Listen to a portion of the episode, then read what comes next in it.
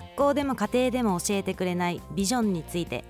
いろんな業界いろんな専門家の考え方を学ぶ課外授業プログラム永田愛の業界のネタ帳より良い情報を選び取りより豊かな人生とするために今日も一緒に好奇心の旅へと出かけましょう。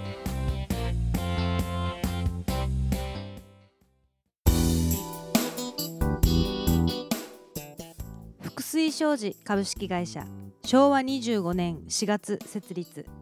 本店を福岡市中央区長浜に置く。福水グループの中核として福岡松浦佐世保長崎に鮮魚拠点を置く。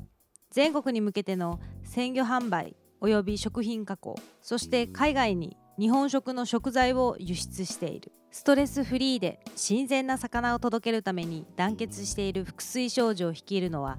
代表取締役の田中道隆。氏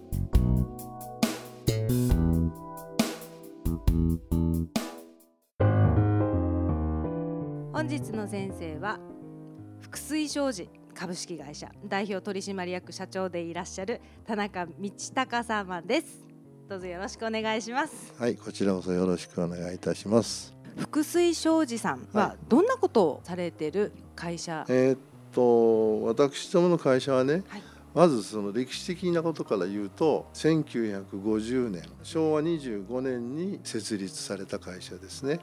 だから今年で68年になります。この北部九州というのは鮮魚の産地ですよね。だから鮮魚の産地から全国へ魚類のタンパク源を供給するということを使命としてスタートした会社です全国に九州北部のいいお魚を届けると。そうです。福岡松浦佐世保長崎の4事業所を持っててその4事業所で魚を買い付けて全国にもしくはいろんなお客さんにそれを販売してるんですけどその他にやってることがですね、はい。私がもう28年前になると思います。始めた海外への輸出事業。海外の日本食レストランに鮮魚を送る。もしくは冷凍の魚を送る。もう今はね味噌醤油からラーメンまで送ってるけど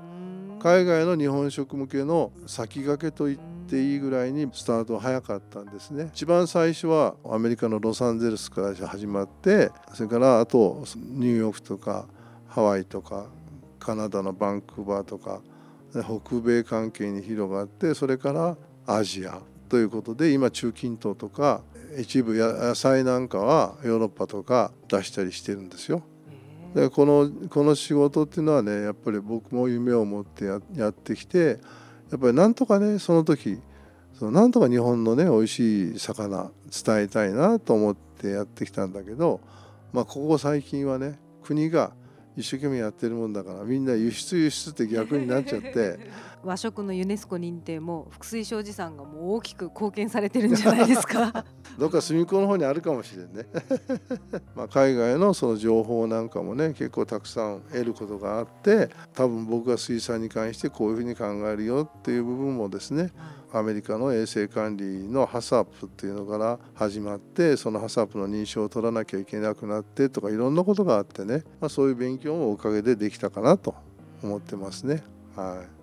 まあ、実際に取れたお魚を漁師さんと私たち食べる消費者っていう関係をつないでくださるお仕事だと思うんですけど、はいはいはい。どんなところが難しいとお感じになりますか？そうですね。魚とねはい肉とそれぞれの扱う上での違いっていうのがまずその肉っていうのはもともと日本では肉食ってなかったわけですね。だから肉っていうのはどうやって肉をみんなに食べてもらおうかっていうところから日本のマーケットスタートしてるんですね。すき焼きなんて出たのもその食べさせる食べさせ方の一つとしてすき焼きって珍しくなったわけでしょ。でそんな風にして肉っていうのはどうやってその消費者の方々に食べてもらうかっていう姿勢から入ったんですよね。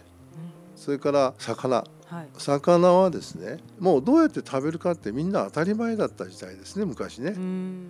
もう丸の魚が普通に売れてて家に持って帰ってそれを調理して食べるっていうのが普通の家庭の食事だったわけでしょ。だからどうやって食べてもらおうかっていうことを考える以前としてはい。魚はみんな食べて当たり前だった。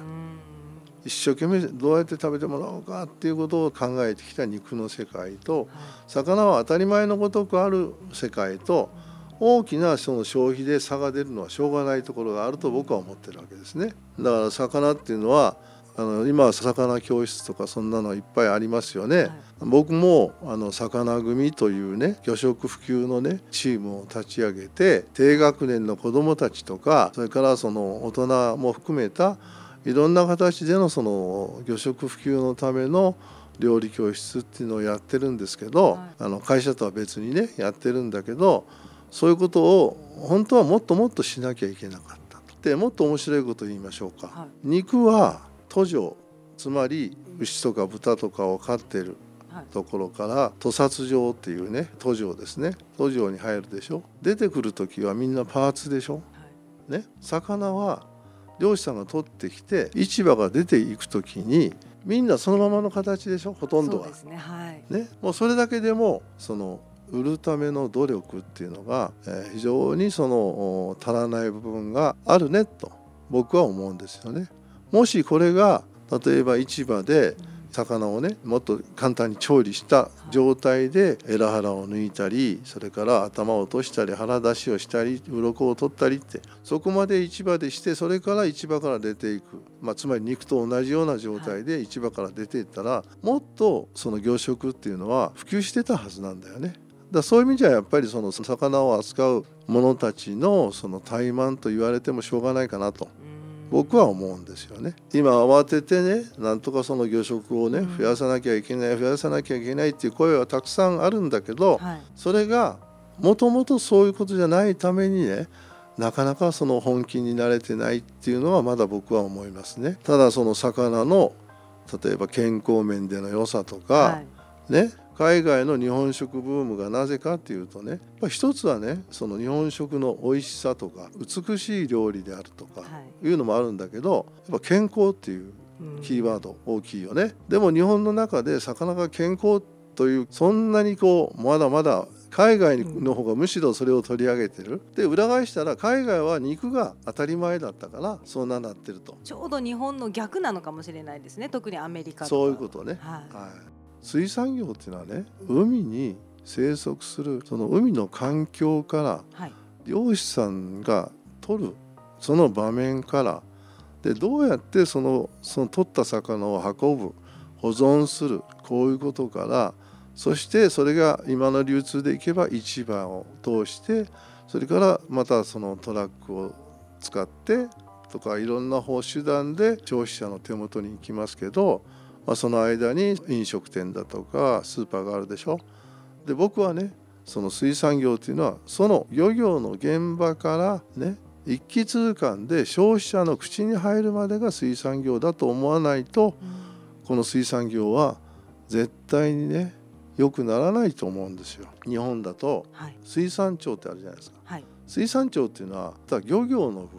分を管轄するみたいになってる。で日本の場合はその漁業の部分からこの市場から流通で消費者の手元に届くこの中間の部分についてはあまり国がね厚労省的な立場では関与してるけど、はい、本当にその流通に関して国のお金も含めてちゃんと組み立てられてるかっていうとそうじゃないんですよ。で僕が一番その今水産業に関して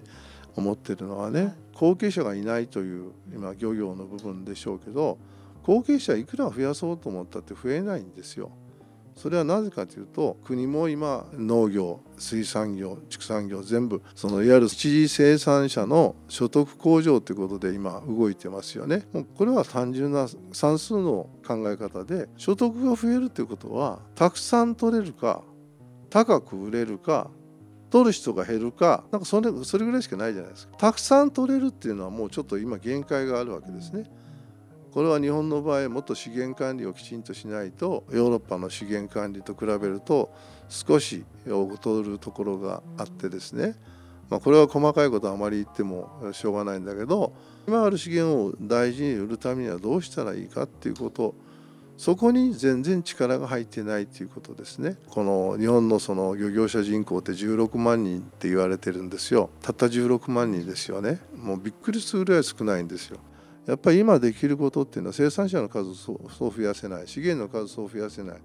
そうするとねやっぱり今取れてる資源を大事に売る。つまりその資源に単純に高くは売れないけどより付加価値をつけて売るってことが大事だっていうことなんですね。じゃあ付加価値をつけて売るためにはどう何が一番大きいのかというと、はい、鮮度保持、ね、新鮮が一番です、ね、要するに漁師さんが取ってすぐが一番新しいでしょ？新鮮ですね一番、はい、じゃあこの取ってすぐの鮮度を消費者の手元まで届けられたらこれが一番高く売れると思いません？そうですね。はい。ね。まあ普通に言えばほら焼き魚より刺身用の魚の方が高いでしょ、はい、まあ、それと同じでね取った魚をできるだけ鮮度のいい状態で流通させて消費者の手元まで届けていくってこれが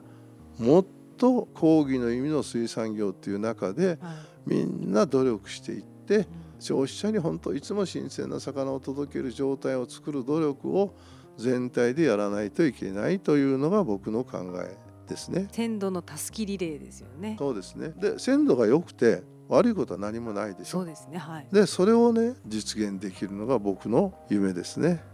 は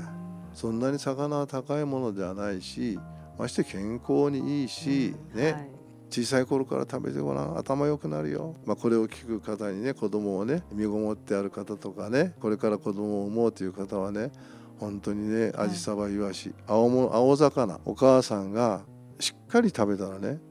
きっとね頭のいいね運動神経の発達したいい子が生まれるよ。アジサバイワシですね。そう。それがねアジサバイワシの生が難しければ、はい、あの EPA とか DHA とかあるでしょ、はいあります。ああいうのはなんで取ったら一番いいと思う？一番簡単なのはほらサバの味噌煮缶とか、はい、サンマのかば焼きの缶詰とかあるじゃない。缶詰ありますねはい。ね？あれをね汁汁も一緒に食べてしまう。これが一番含有量が多いんだってよ。へえご飯炊く時にお米の中に、はい、あのサンマのかば焼きをさ、はい、汁ごと入れて、はい、炊いたらサンバのかば焼きのご飯になるよ。あそうですね。でその中にはその今言った EPA とか DHA とかさたくさん入ったご飯になる。しかも缶詰なので日持ちもするからですね。いつでも使えるしね、うん、本日の先生は福水商事株式会社代表取締役社長でいらっしゃる田中道隆さんでした。どうもありがとうございました、はい、どうもありがとうございました。